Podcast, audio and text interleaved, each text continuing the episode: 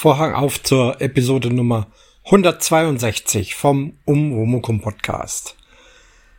Ich bin gerade im Urlaub, und zwar im Urlaub daheim. Habe Familienbesuch, die große Geburtstagsfeier hat stattgefunden, da war die ganze Familie da. Das war fantastisch, wirklich super. Wir hatten uns ja im Kloster Irsee eingemietet für nachmittags Kaffee trinken, abends Abendessen feiern und danach in den dortigen Hotelzimmern. So gut wie die ganze Familie ist da geblieben. Auch wir, obwohl das nur zwei, drei Kilometer von unserem Heimatort entfernt ist. Und das hat sich total gelohnt. Nicht, dass wir alle schwer betrunken waren, äh, an sich nicht, aber trotzdem lang gefeiert bis ja Mitternacht ungefähr und dann einfach nur Treppe hoch und in das Zimmer. Also diese Idee war wirklich fantastisch. Dieser Brauereigasthof im Kloster Irsee ist perfekt auf solche Gruppen eingestellt. Nein, ich bekomme keine Gage von diesem Gasthaus. Ich erzähle einfach, wie es war und wie ich es empfunden habe. Es war eine Servicekraft extra für uns abgestellt. Wir waren 35 Personen.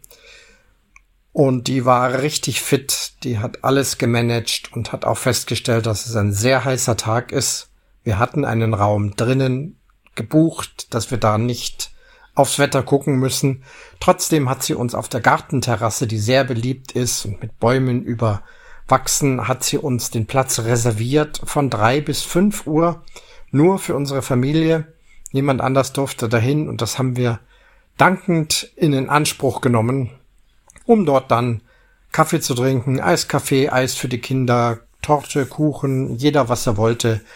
Und erstmal so erste Gespräche. Manche kennen sich auch noch nicht so gut von der Familie, kommen ja auch immer wieder neue Partner dazu zum Beispiel. Und das war so richtig schön. Dann ab fünf Uhr dann rein und es war auch ganz angenehm, denn dieses Gewölbe ist dann doch kühler als draußen. Kühl kann man nicht sagen. Es war auch da drin warm, aber draußen war es unerträglich warm. Essen hervorragend, äh, solide Braumeister, äh, Kochkunst, hat allen gut geschmeckt. Wir hatten zwei, nein, drei Gerichte vorbestellt. Alles super geklappt. Wir haben wirklich eine gute Zeit gehabt. Auch die Hotelzimmer toll in so Burgenstil mit Holz ausgekleidet. Das Bett war wie ein äh, praktisch mit Turmzinnen. Die Vorhänge waren klappbare äh, Häng Hängeteppiche sozusagen, wo, wie soll ich denn das beschreiben, wo so Burgfahnen dran hingen, so in, in drei Farben. Das ganze Zimmer war auch noch äh, wirklich so rittermäßig ausgestattet und alles, aber auch sehr luxuriös. An sich ist das aber gar nicht das Thema. Ich wollte nur sagen, das hat alles toll geklappt. Jetzt noch eine Woche Urlaub hier. Und heute habe ich ein bisschen einen freien Tag, denn die ganze Rasselbande ist ausgeflogen und ich bin heute daheim geblieben. Denn wir haben die letzten Tage sehr viel unternommen. Bogenschießen, Freizeitpark, Schwimmen, Geocachen, all diese Dinge. Gestern war ich wieder mal auf dem Bogenplatz und das ist kurz das Thema für die Campingfreunde. Habt ihr im Titel auch schon gelesen. Auf unserem Bogenplatz steht schon seit ja, über einem Jahr ein ziemlich kaputter Wohnwagen.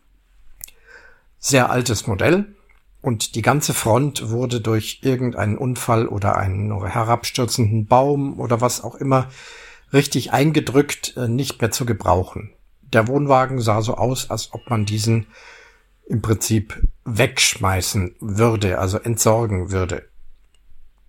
Er stand aber da immer wieder äh, mit einer dicken Plane abgedeckt, sodass also innen drin nichts nass wird. Und jetzt in den letzten zwei Tagen war plötzlich Aktivität. Es waren junge Männer unterwegs, die fleißig Bretter sägten.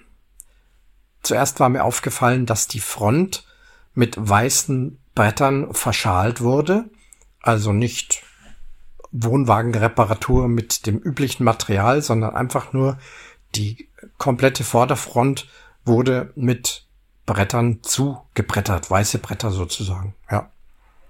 Und abgedichtet. Sieht nicht sehr elegant aus. Ich dachte, na gut, die werden den jetzt hier am Ort einfach für irgendwas gebrauchen können als Raum. Und gestern fragte ich dann, was wird hier gemacht, hab aber dann auch schon gesehen, oben bei den Brettern, wo gesägt wurde, stand ein Saunaofen, den man mit Benzin oder Diesel betreiben kann. Und mir schwante, aha, da wird Sauna gebaut. Bin dann runter, tatsächlich. Der Wohnwagen innen war komplett entkernt. Da war kein Mobiliar, keine Küche, kein Badezimmer, gar nichts mehr drin.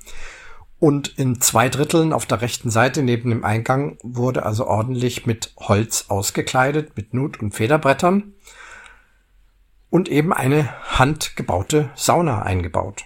Eben diese Bretter, irgendwo kommt dann dieser Saunaofen hin. Und da die offensichtlich mobil bleiben wollen, haben sie eben keinen elektrischen genommen, sondern einen, ja, benzinbetriebenen Saunaofen. Wusste ich nicht, dass es das gibt.